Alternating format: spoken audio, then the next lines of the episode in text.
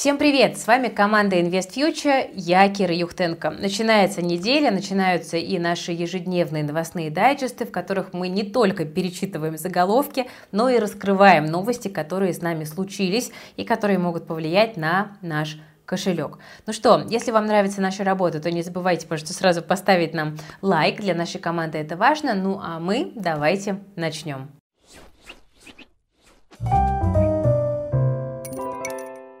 Вот какой вопрос. Способны ли владельцы жилья выбить деньги с арендаторов за повреждение квартиры? Тут стало известно, что в России в каждой пятой квартире арендаторы наносят серьезный ущерб. Иногда владельцам жилья приходится восстанавливать его внешний вид и делать косметический ремонт. Но, правда, такое случается только в 5% случаев. Это не мы придумали, это свежее исследование от сервиса Пик Аренда. В то же время около 18% арендодателей Работодатели сообщают, что съемщики не платят за повреждение имущества, когда выселяются. Хотя такие условия вообще должны быть прописаны в договоре, и в таких случаях каждая третья квартира нуждается в косметическом ремонте, а каждая пятая в замене бытовой э, техники. И при этом э, средняя сумма ущерба э, от арендаторов для недвижимости составляет 40-60 тысяч рублей, и в большинстве случаев эти издержки все-таки покрывает депозит. Ну, если если все договоренности были оформлены правильно. Только в 10% э, до судебных споров общая сумма ущерба превышает 100 тысяч рублей. По словам эксперта из компании «Этажи», э, чаще всего арендодателям приходится менять двери и обои, реже бытовую технику, а в одном проценте случаев это более серьезные повреждения, последствия пожара, там, затопления, которые заставляют владельца уже ну, как бы более серьезно, конечно же, понервничать. И поэтому, друзья, чтобы не нервничать при сдаче квартиры, мы для вас подготовили классный вебинар, который подходит всем и даже тем, у кого еще нет капитала для покупки недвижимости. Там мы обсудим весь путь пошагово от подготовки к покупке до грамотной сдачи. Мы изучим многие нюансы, но и также разберем ваши вопросы, в том числе поговорим и о том, как вернуть деньги за порчу имущества. Вообще, правильно и безопасно сдавать квартиру – это навык, которому вы можете обучиться на нашем грядущем вебинаре, поэтому присоединяйтесь к нему по ссылочке в описании к этому видео. Потому что я вам скажу вот даже по своему опыту, что э, сдавая квартиру, мы постоянно сталкиваемся с такими историями. У меня там то диван украли, то сейф украли, но благодаря тому, что я грамотно составляла договор, э, все прописывала максимально по полочкам, да, то, в общем-то, мои, аренда... мои арендаторы э, как бы от... открутиться не могли от своих обязательств. Бывает, к сожалению, и по-другому. В общем, ссылочка на мастер-класс есть в описании к этому видео. Приходите. Давайте продолжим тему недвижимости. В России семьи с двумя и более детьми освободили от уплаты НДФЛ при продаже земли. Такой закон подписал президент Владимир Путин. Вообще, ранее такая норма действовала только тогда, когда продавали квартиру или дом. Ну а на участок под таким домом, там, на хозяйственные постройки, это все дело не распространялось. Но сейчас ситуация меняется. Что в документе говорится? А, значит, от уплаты НДФЛ освобождаются семьи, где воспитываются двое или более детей до 18 лет, а также дети до 24 лет, если они учатся по очной форме. Им можно будет не платить налог при продаже земельного участка и расположенных на нем хозяйственных строений и сооружений, независимо от срока владения. Но тут есть такой важный момент. Вот эти деньги, которые э, получены в результате продажи, должны быть в том же году израсходованы на покупку иной жилой недвижимости и не использоваться в предпринимательстве предпринимательской деятельности. Это вот такая вот как бы важная оговорочка, которую нужно иметь в виду. Закон вступает в силу со дня официального опубликования, ну а льгота распространяется на доходы, начиная с налогового периода 2023 года. Это нововведение э, действительно направлено на снижение налоговой нагрузки на семьи с детьми э, в тех ситуациях, когда они улучшают свои жилищные условия. Ну, посмотрим, как это поможет э, на практике. Теперь, друзья, давайте перейдем к макроэкономике, и для этого мы перенесемся в крупнейшую экономику мира. У нас тут американская экономика показывает весьма неплохие результаты. Я напомню, что после пересмотра цифр на прошлой неделе ВВП за первый квартал 2023 года оказался даже выше, чем ожидали, рост на 1,3, и это говорит о том, что американская экономика чувствует себя, несмотря ни на что, все еще неплохо и даже имеет шансы на рост. Но все это может пойти э, немножечко не в том направлении из-за политической ситуации, потому что сейчас самым горячим вопросом в США является, конечно, вопрос повышения потолка госдолга. Белый дом шумит, что если по этому поводу не договориться, то фондовый рынок может обвалиться аж на целых 45%, ну а экономика скатиться в глубокую рецессию. Президент Байден и главный из республиканцев господин Маккарти уже попытались как-то договориться о потолке госдолга, но пока этот договор не имеет силы. Ну и Конгрессу нужно еще его утвердить. А в Конгрессе есть пара ребят с такими довольно радикальными взглядами, которые могут все испортить сбросить, затормозить или затянуть. Вот по данным Bloomberg, обычно такие баталии и дебаты занимают до 10 дней, но до 5 июня, когда Министерство финансов предвидит дефолт, времени осталось совсем чуть-чуть. Минфин может потянуть до 15 июня, когда ожидаются поступления от налогов, но придется некоторые платежи перенести. Ну, в общем, каждый день таких затяжных дебатов может обойтись американской экономике в копеечку, ну или там, в центик, да, кому как удобнее считать. Э, и, в общем-то, решение нужно принимать быстро. И вот, возможно, в среду мы получим больше какой-то ясности, наблюдаем. То есть все вроде понимают, что, наверное, договорятся, но вопрос как и когда. Продолжаем обсуждать мировые события. Более 52% жителей Турции проголосовали таки за Эрдогана. И, как отмечают СМИ, президент победил, а лира проиграла. Эрдоган, скорее всего, продолжит снижать ключевую ставку вопреки росту инфляции, ну а это оттолкнет иностранные инвестиции. Турецкая валюта рискует обвалиться на 29% к концу года. Лиру уже штормила на фоне выборов. За прошлую неделю стоимость доллара поднялась э, до 20,5 турецких лир, ну а в уличных обменниках доллар стоил уже больше 21 лиры. Это довольно существенно. Турецкий Центробанк и так тратит значительную часть резервов на то, чтобы поддерживать национальную валюту, и это еще одна причина для возможного курсового шока. При самом негативном сценарии вот эта вот эрдогономика, как ее называют, может привести к росту безработицы, падению уровня жизни людей, ну и, как следствие, народным волнением. Так что э, за Турцией тоже продолжают э, внимательно наблюдать э, во всем мире.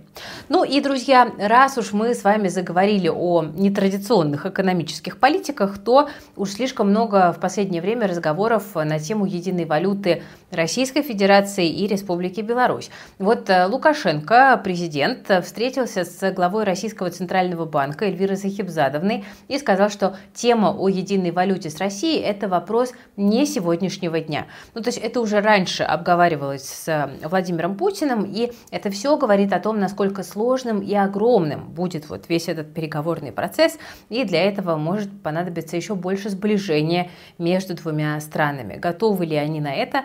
Ну вот, наверное, готовы, да, судя по всему. Но Лукашенко подчеркнул, что важно решить, где будет центральный банк и кто будет его контролировать. И Кажется, что вот здесь и находится самый главный камень преткновения. Вряд ли какая-то страна так просто захочет отдать контроль по выпуску денег. Но надо сказать, что Лукашенко буквально с восхищением в глазах смотрел на Эльвиру Сахибзадовну и сказал что-то вроде того, что даже наши враги признают, насколько вы могущественный э, центральный банкир, так сказать, и как быстро вы сумели справиться с жесткими санкциями. Ну, с этим, собственно, сложно поспорить. Набиулина действительно сильный игрок э, в мировой монетарной политике.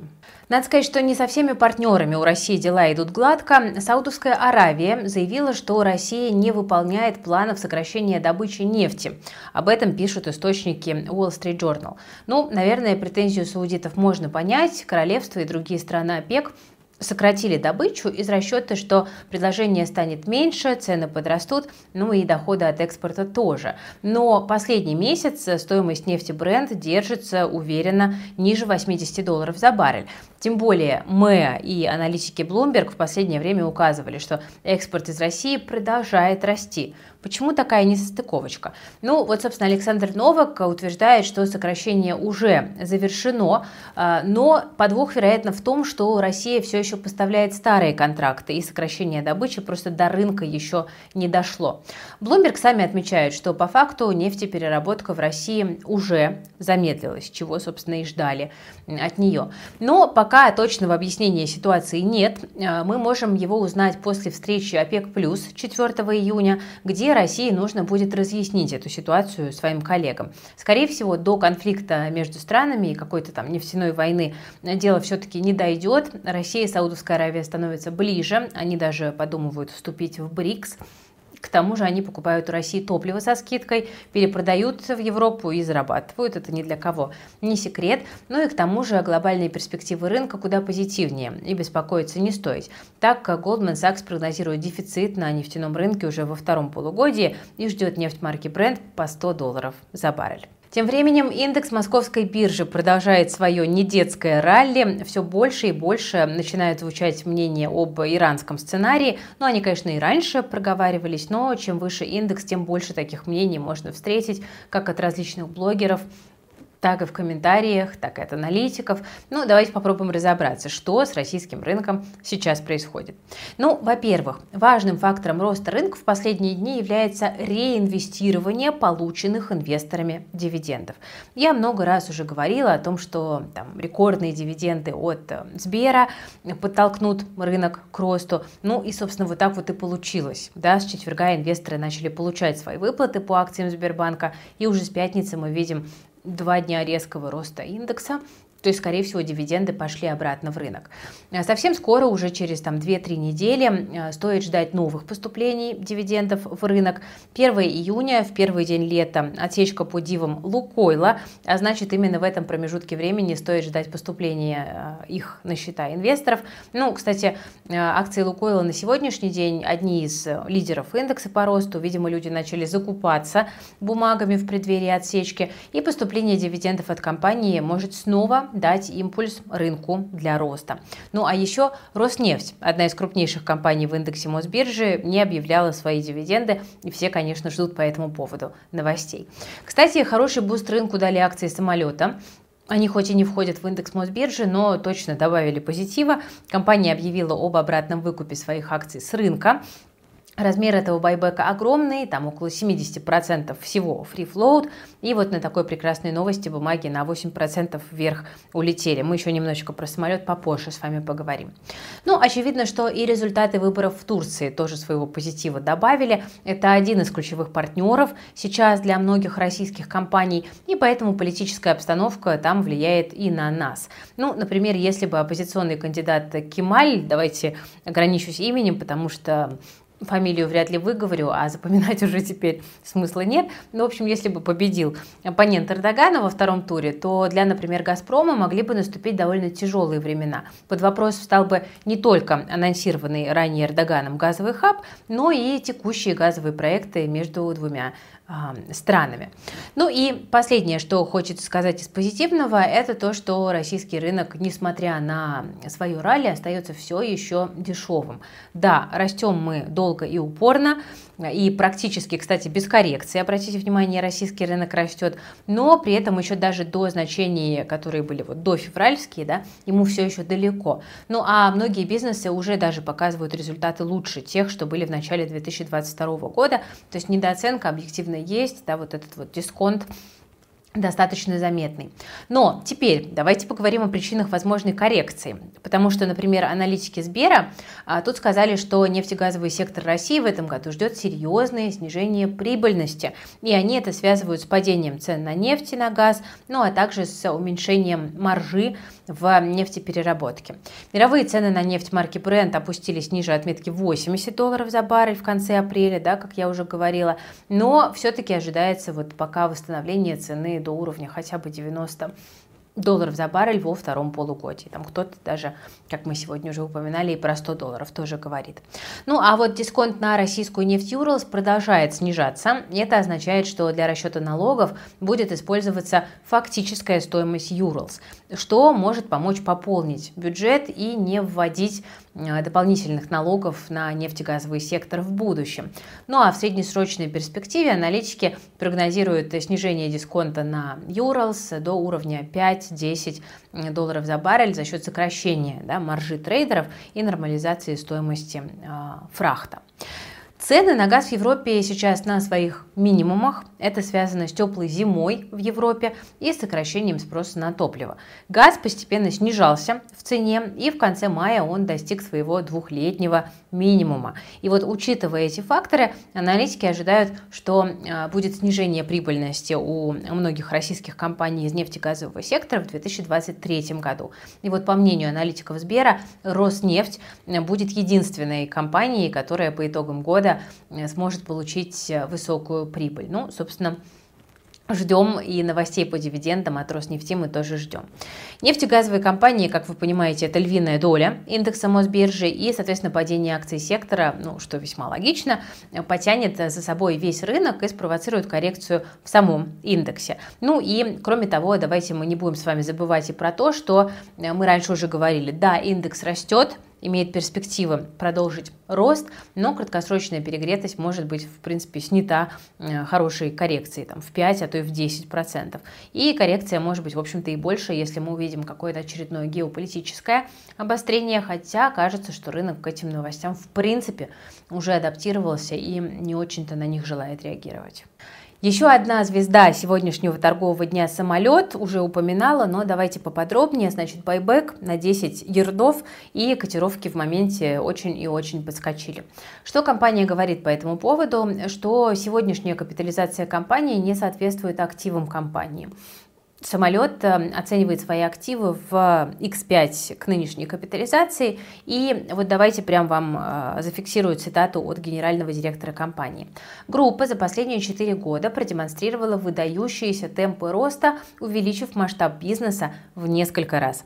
Крупнейший земельный банк в стране, амбициозные планы развития ключевого девелоперского бизнеса и новых сервисов вокруг недвижимости в сочетании с низкой долговой нагрузкой. Вот это все, э, по утверждению э, директора компании, создает основу для сохранения таких же высоких темпов роста на следующие 3-4 года.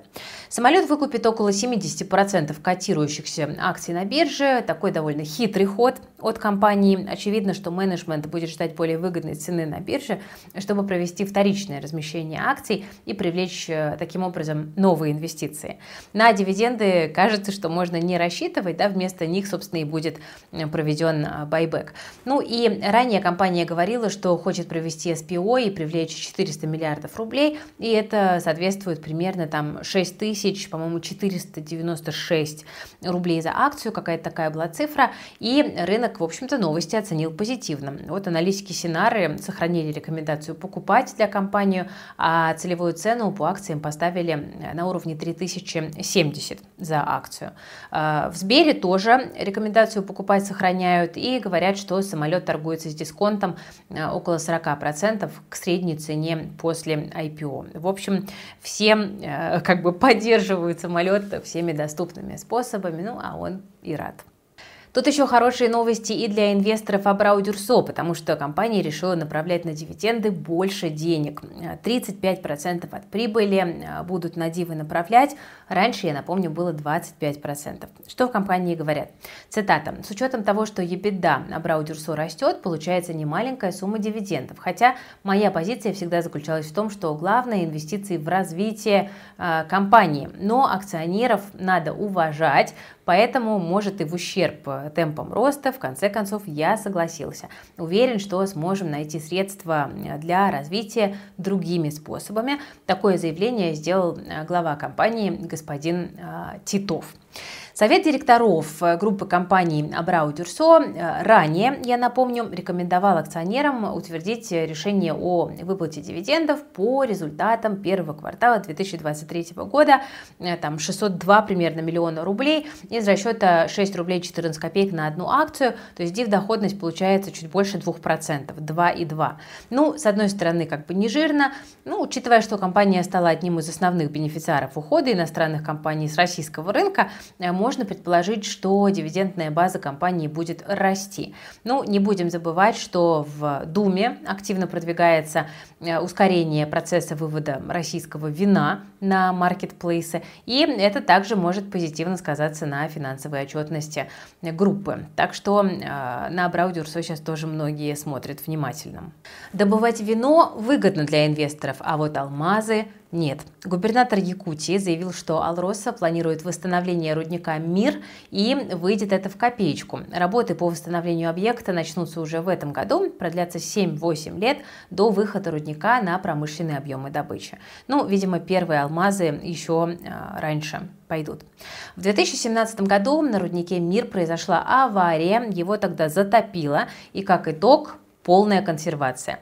Так вот, перейдем к главному, к дивидендам. Сумма восстановления рудника оценивается в 126 миллиардов рублей, а это составляет примерно половину ежегодной чистой прибыли компании за последние 5 а, лет. Как бы немало. За 7-8 лет э, компания понесет э, достаточно существенные затраты на работы по восстановлению, там, строительству и так далее. Примерно 6-8% годовой прибыли получится.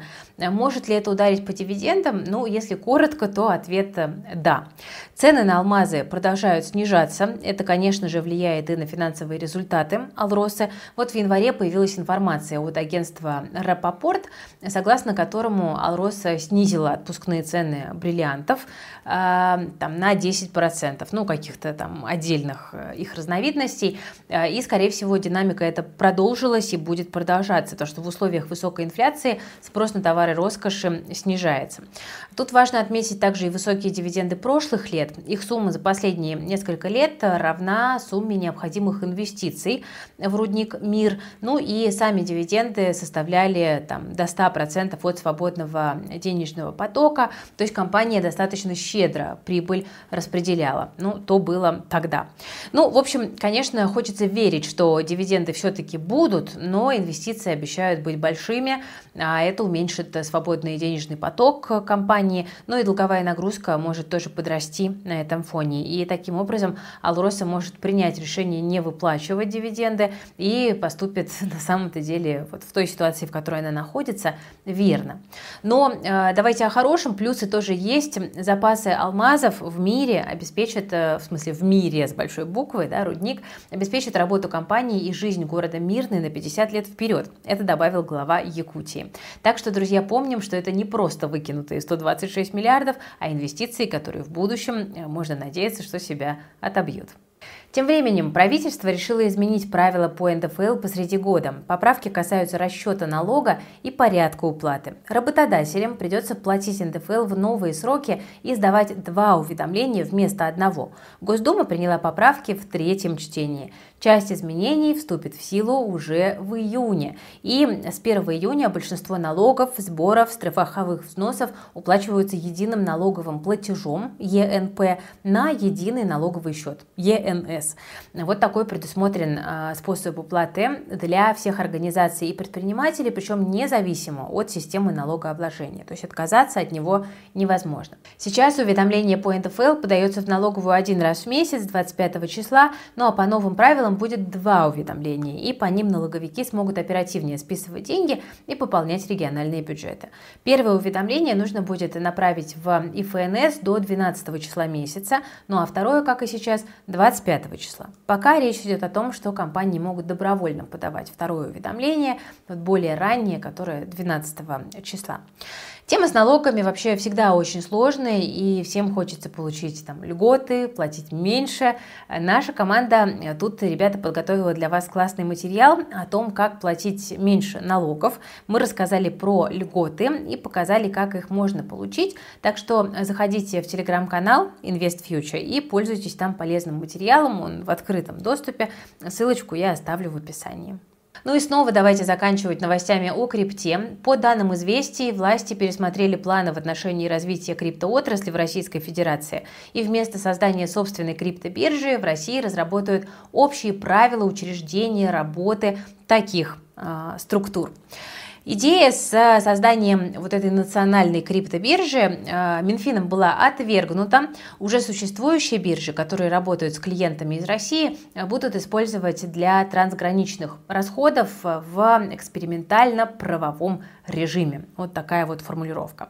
Ну, вообще, возможно, оно и к лучшему. Государственной биржи не будет, ну а дадут свободу действий для частных компаний и лиц. Так еще и появляется нормативно-правовая база. Вот то, чего криптовалютному сектору не хватает практически во всех странах мира. Россия здесь не исключение, и это, конечно, тоже такой достаточно большой увесистый плюс.